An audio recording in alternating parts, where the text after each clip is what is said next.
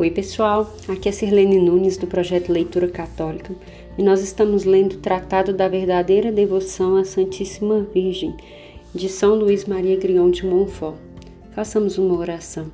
Em nome do Pai, do Filho e do Espírito Santo. Amém. A vossa proteção recorremos, Santa Mãe de Deus. Não desprezeis as nossas súplicas e as nossas necessidades, mas livrai-nos sempre de todos os perigos, ó Virgem gloriosa e bendita. Amém. Em nome do Pai, do Filho e do Espírito Santo. Amém. Então, pessoal, hoje nós vamos dar continuidade à leitura do capítulo 4, que o capítulo 4 tem o título de Da Perfeita Devoção à Santíssima Virgem ou A Perfeita Consagração a Jesus Cristo. Nós lemos no áudio passado o artigo 1 e hoje nós vamos ler o artigo 2, né? E esse artigo 2 ele tem como título Uma Perfeita Renovação dos Votos do Batismo. Lembra que a gente leu alguns áudios atrás, né? A gente comentou que é, era a, consagração, né, esse método que o São Luís está ensinando, ele está muito ligado à renovação dos nossos votos batismais. Então vamos ouvir aqui para a gente compreender um pouquinho sobre isso. Começa dizendo assim, a gente está no parágrafo número é, 126 em diante.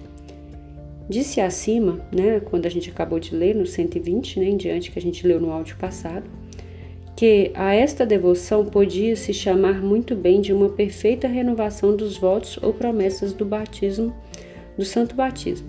Todo cristão antes do batismo era escravo do demônio, pois lhe pertencia.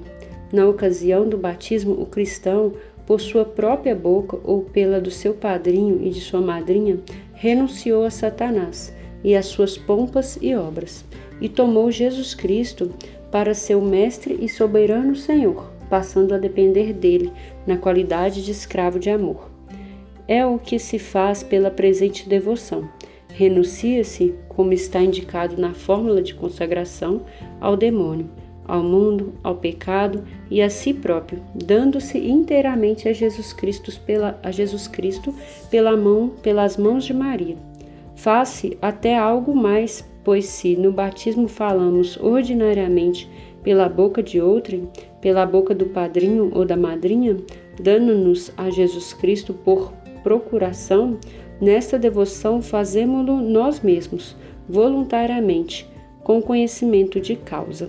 Eu vou fazer uma pausa aqui, pessoal, porque olha, é, primeiro ele já começa a dizer que é a renovação da, dos votos do batismo, né? O que que a gente, quais são os votos do batismo que nós fazemos? A gente renuncia a Satanás e suas obras e a gente reconhece Jesus como nosso único Senhor e Salvador, né? Nos tornando totalmente deles pelo batismo. É, no batismo há uma graça, uma unção sobrenatural algo que vai além do que a gente vê ali visivelmente, o que a gente vê que é sensível aos nossos olhos, aos nossos ao nosso tato, né, é a água, que é uma matéria que é utilizada no batismo, a vela, né, ali a presença dos padrinhos, do padre, as palavras que são proferidas, mas para além do que a gente vê, do que a gente sente, como no caso da água, tem aquilo que é sobrenatural, que é a unção de Deus. Né? Quando nós somos batizados, independente da idade, é, todos os nossos pecados são apagados e nós somos é, é, admitidos na vida eterna. É algo assim sobrenatural. Então, assim, quando há o nosso batismo diante da igreja, com todos esses requisitos que eu acabei de dizer, abre para nós a porta é, da possibilidade né, da vida eterna. Né? A gente é, vai viver a vida, né, desde a infância, vai viver a nossa vida para que a gente alcance a vida eterna na glória de Deus. Algumas pessoas acabam se desviando desse caminho, né, e também vão ter a vida eterna, só que no caso é a condenação. Mas essa vida eterna ela é aberta no nosso batismo, a possibilidade do céu. É aí que começa nosso caminho de santidade, né? E, e, compreender isso, esse sobrenatural do batismo é algo valiosíssimo, valiosíssimo para a nossa vida. E aí, na, na, quando a gente é batizado, principalmente quando criança, né, são os nossos pais e padrinhos que vão falar essas palavras por nós, né, renunciar ao inimigo, né, e aderir a Jesus como Senhor e Salvador. E aí aqui na consagração, São Luís está dizendo que na fórmula da consagração que está no final do livro, e depois a gente vai falar um pouquinho mais dela, vamos lê-la também, é, a gente faz por conhecimento de causa, né, e voluntariamente, porque você já está né, adulto com todo o entendimento, né, e aí você está fazendo porque você quer, porque é uma consagração, uma devoção apresentada por São Luís, mas ela é voluntária, né? A igreja não obriga que a gente faça isso, mas quem deseja fazer é, tem aqui uma boa fórmula de consagração total. Vamos continuar. No batismo, não é pelas mãos de Maria que nos damos a Jesus Cristo, pelo menos de uma maneira expressa. Nem fazemos doação a Ele do valor das nossas boas ações. Depois do batismo, do batismo, ficamos inteiramente livres de aplicar esse valor a quem quisermos ou de, conser de conservá-los para nós. Desculpa. Por essa devoção, damos-nos, porém, a Nosso Senhor pelas mãos de Maria e lhe consagramos o valor de todas as nossas ações. Nós já falamos sobre isso, né? De consagrar tudo aquilo que nós fazemos na nossa vida a Maria. No santo batismo, diz Santo Tomás, os homens fazem o voto de renunciar ao demônio e às suas pompas.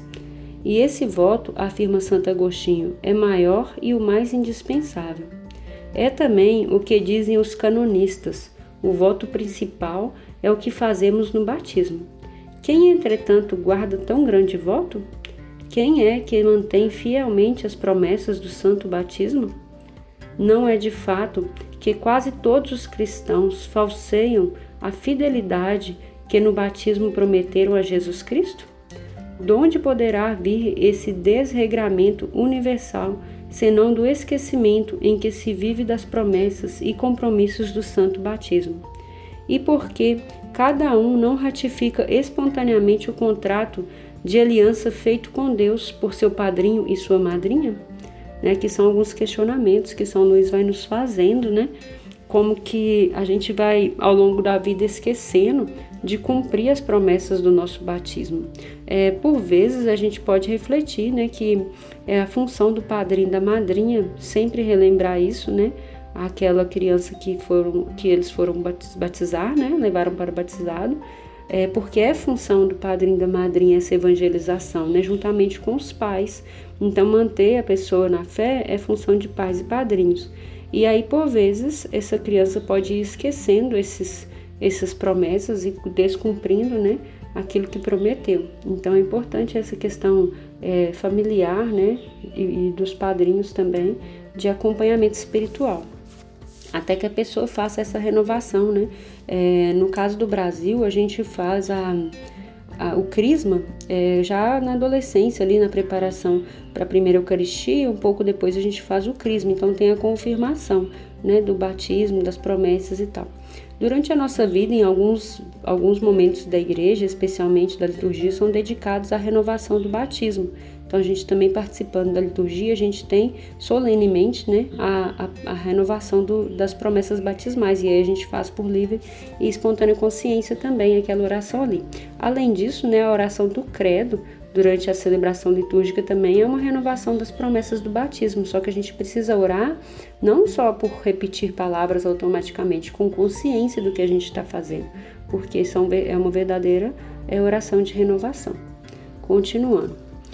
É tão verdade isso que o Concílio de Sens, convocado por ordem de Luís o Bonachon para pôr cobro a grandes desordens dos cristãos, declarou que a causa principal da corrupção, então reinante, vinha do esquecimento e ignorância que se vivia dos compromissos tomados no santo batismo, e não encontrou melhor remédio para tão grande mal do que induzir os cristãos a renovar as promessas do santo batismo. O Catecismo do Concílio de Trento, fiel intérprete do Santo Concílio, exorta os curas a fazer o mesmo e a relembrar aos fiéis que estão ligados e consagrados a nosso Senhor Jesus Cristo, como escravos a seu Redentor e Senhor. Eis as palavras textuais. Aqui, pessoal, ele colocou mais um trecho em latim das palavras do texto é, que está lá da, do, do Concílio de Trento. Esse trecho do qual eu não vou me atrever a, a tentar traduzir, né? Porque não compreendo o latim, infelizmente mas se a gente coloca assim no tradutor, vai falar um pouquinho sobre a fidelidade, sobre a questão de ser como escravos consagrados ao nosso Senhor. Basicamente está falando isso, né? Mas é, é, eu não vou me atrever a ler nem a, a, a usar essa tradução, porque eu não sei se está correta. Continuando. Ora, se os conselhos, os santos padres e a própria experiência nos mostram que o melhor meio de remediar os desregramentos dos cristãos é fazê-los relembrar as obrigações assumidas no batismo e renovar os votos que então fizeram, não é natural que se faça isso presentemente de um modo perfeito por esta devoção e consagração a Nosso Senhor por intermédio de Sua Mãe Santíssima? Digo de um modo perfeito, porque nos servimos nesta consagração a Jesus Cristo do mais perfeito de todos os meios, que é a Santíssima Virgem. Olha que bonita então a explicação de São Luís, né? Por que, que ele está chamando de devoção de uma forma perfeita, né? Porque a gente vai pela Virgem Maria. E quando a gente é criança, a gente não não faz essa, essa consagração pela Virgem Maria, né? Aí aqui tem agora um subtítulo, né, que é Respostas a algumas objeções, que é São Luís respondendo algumas coisas que as pessoas podem levantar sobre essa questão da, da renovação dos votos. Vamos ouvir então. Não se pode objetar que essa devoção seja nova ou sem importância. Não é nova porque os concílios, os padres e muitos autores antigos e modernos falaram, falam desta consagração a Nosso Senhor e renovação das promessas do batismo como uma prática antiga, aconselhando-a a todos os cristãos. Essa prática também não é sem importância, pois a principal fonte de todas as desordens e consequente condenação dos cristãos está no esquecimento e indiferença por esta renovação. Alguns podem alegar que esta devoção leva-nos a dar a Nosso Senhor, pelas mãos de Maria Santíssima, o valor de todas as nossas boas obras, orações, mortificações, esmolas, tornar-nos impotentes para socorrer as almas dos nossos parentes, amigos e benfeitores. A este respondo primeiro que não é crível que nossos amigos, parentes ou benfeitores sofram prejuízos por nos termos devotado e consagrado sem reserva ao serviço do nosso Senhor e de Sua Mãe Santíssima. Seria fazer uma injúria ao poder e bondade de Jesus e Maria, que saberão muito bem valer os nossos parentes, amigos e benfeitores, aproveitando o nosso crédito espiritual ou por outro meio qualquer. Segundo, essa prática não impede que rezemos pelos outros, vivos ou mortos, se bem que a aplicação das nossas boas obras depende da vontade da Santíssima Virgem. E bem ao contrário, esta, essa circunstância nos levará a rezar com muito mais confiança, do mesmo modo que a pessoa rica, se tivesse doado a um grande príncipe todos os seus bens, rogaria com redobrada confiança a este príncipe que beneficiasse algum amigo necessitado. Seria até causar prazer a este príncipe dar-lhe dar ocasião de demonstrar seu reconhecimento e uma, a uma pessoa de que tudo se tivesse despojado para engrandecê-lo e que tivesse reduzido a completa pobreza para honrá-lo. O mesmo se deve dizer de nosso Senhor e de nossa e de da Santíssima Virgem. Eles jamais se deixarão vencer em reconhecimento. Outros dirão, talvez, se eu puder dar à Santíssima Virgem todo o valor das minhas ações, para que ela os aplique a quem quiser, terei de sofrer talvez muito tempo no purgatório. Esta objeção, produto do amor próprio e da ignorância da liberdade de Deus e de Sua Mãe Santíssima, destrói por si mesmo.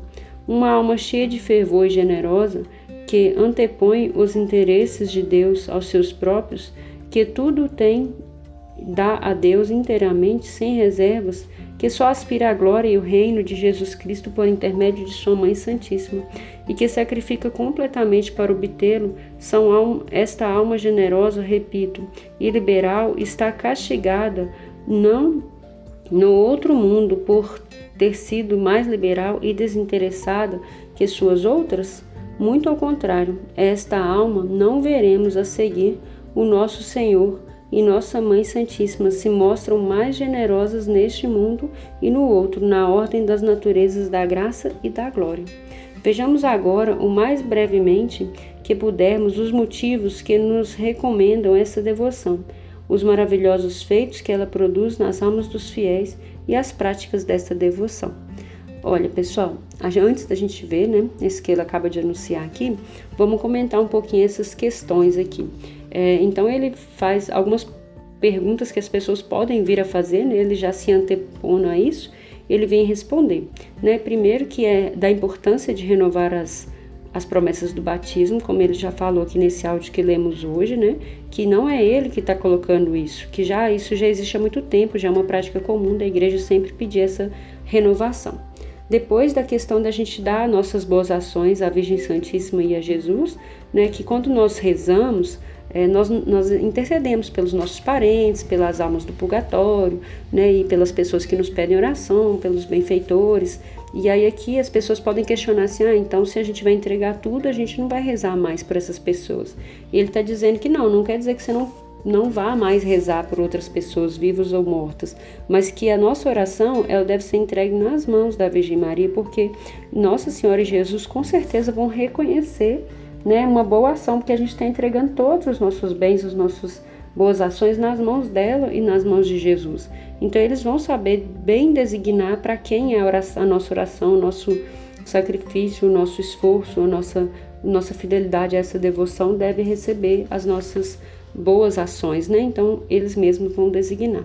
E por fim, ele vem falando aqui que da questão da pessoa pensar, né, que se a gente vai dar tudo à nossa, à nossa mãe, né, e a Jesus, que a gente vai ficar muito tempo no purgatório, porque muitas das nossas orações e nossas ações, boas ações, né, as práticas, por exemplo, de jejum, de penitência, né, para mortificar-nos e preparar ou diminuir, né, as nossas penas no purgatório, e aí ele está dizendo que não, que é, isso é uma questão de amor próprio, né? Que a gente mesmo tem que combater, porque a gente tem que confiar inteiramente na ação de Deus através da nossa devoção, da nossa fidelidade a essa devoção. E aí agora ele vai apresentar para a gente alguns efeitos e algumas práticas né, dessa devoção em si, de como que ela é feita. E a gente vai fazer essa leitura no próximo áudio. Eu espero que a leitura de hoje tenha enriquecido a sua vida espiritual e nós nos vemos na próxima. Deus te abençoe. Em nome do Pai, do Filho e do Espírito Santo. Amém.